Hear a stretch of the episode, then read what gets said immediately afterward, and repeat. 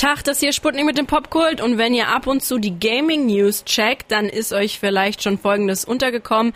Der Gamescom, das ist ja die große Gaming Messe in Köln Ende August, laufen die Aussteller weg. Also die Studios, von denen die ganzen Games kommen. Die Frage ist natürlich, warum wollen so viele ihre Spiele dort nicht mehr präsentieren und lohnt es sich überhaupt noch da als Fan hinzudüsen? Von hier aus nach Köln ist ja schon eine weite Strecke.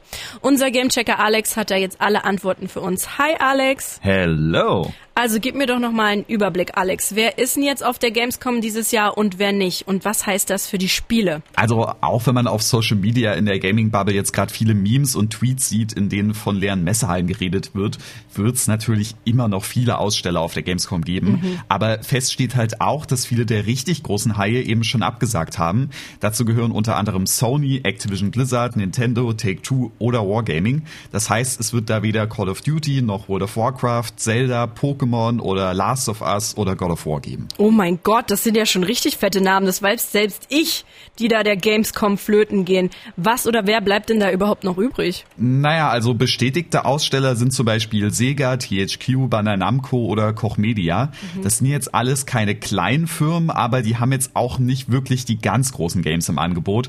Sonic und Saints Row sind da die größten, die mir aktuell einfallen. Es gibt aber auch noch einen ganzen Haufen voll Publisher, die bisher weder bestätigt sind noch abgesagt haben. Microsoft und Bethesda zum Beispiel oder EA und Warner Brothers. Also gibt's für Starfield, Dead Space oder Hogwarts Legacy zumindest noch eine Chance. Außerdem wird's ja auch noch unzählige Indie-Games geben, die ja manchmal eh ein bisschen interessanter sind als die ganz großen Titel. Aber ich muss zugeben, Alex, ich verstehe den Grund ehrlich gesagt immer noch nicht so richtig, warum jetzt so viele Spielehersteller einen Rückzieher machen. Ist das nicht eigentlich mega gut für die, ihre Spiele auf so einer großen Messe auszustellen? Naja, also an sich natürlich schon und über die genauen Gründe kann ich natürlich auch nur spekulieren. Aber ich schätze mal, die vergangenen zwei Jahre haben den Spielestudios einfach gezeigt, dass es eben auch anders geht. Man muss eben bedenken, dass wir jetzt dank Corona zwei Jahre hatten, in denen die Gamescom nicht stattfinden konnte. Und auch die E3, die in Los Angeles stattfindet und bis vor Corona so ziemlich das wichtigste Gaming-Event des Jahres war, musste aussetzen und hat auch dieses Jahr nicht stattgefunden.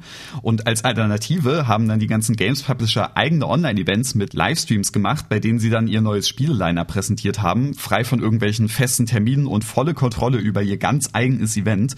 Und das scheint wunderbar geklappt zu haben, denn so wie ich das mitgekriegt habe, hat sowohl die Presse genauso drüber berichtet wie immer und auf Social Media ging es auch ordentlich ab. Die neuesten Trailer und Ankündigungen wurden da genauso gehypt wie halt vorher bei der E3 oder der Gamescom. Dazu kommt dann auch noch, dass so ein Stand bei einer Messe natürlich unfassbar viel Kohle kostet und die teilweise auch noch extra Entwicklungsressourcen und Geld investieren müssen, um Vorzeigeversionen für die Stände zu basteln. Und das lohnt sich dann halt einfach nicht mehr? Also scheinbar. Ich meine, wenn es mit einem eigenen Livestream so gut klappt, wozu soll man dann das Geld in den Messeauftritt investieren? Hm. Ein bisschen schade finde ich es ja schon, weil sowohl die E3 als auch die Gamescom so einen schönen Eventcharakter haben, der damit ja ein Stück weit verloren geht. Je nachdem, auf welche Spiele man eben so steht, kann es sich natürlich trotzdem lohnen, nach Köln zu fahren. Aber ich denke mal, viele werden sich das Ticket und die Fahrt nach den Absagen auch sparen. Besonders interessant wird's dann natürlich auch nächstes Jahr. Da sehen wir dann, ob die Spielehersteller bei ihrem Kurs bleiben oder dann doch vielleicht zurückrudern, weil sie feststellen, dass sie ja möglicherweise doch was verpasst haben. Oh, spannend. Wir müssen also bis zum 24. August warten, um zu sehen, wie voll es wirklich am Ende wird. Denn dann startet die Gamescom in Köln.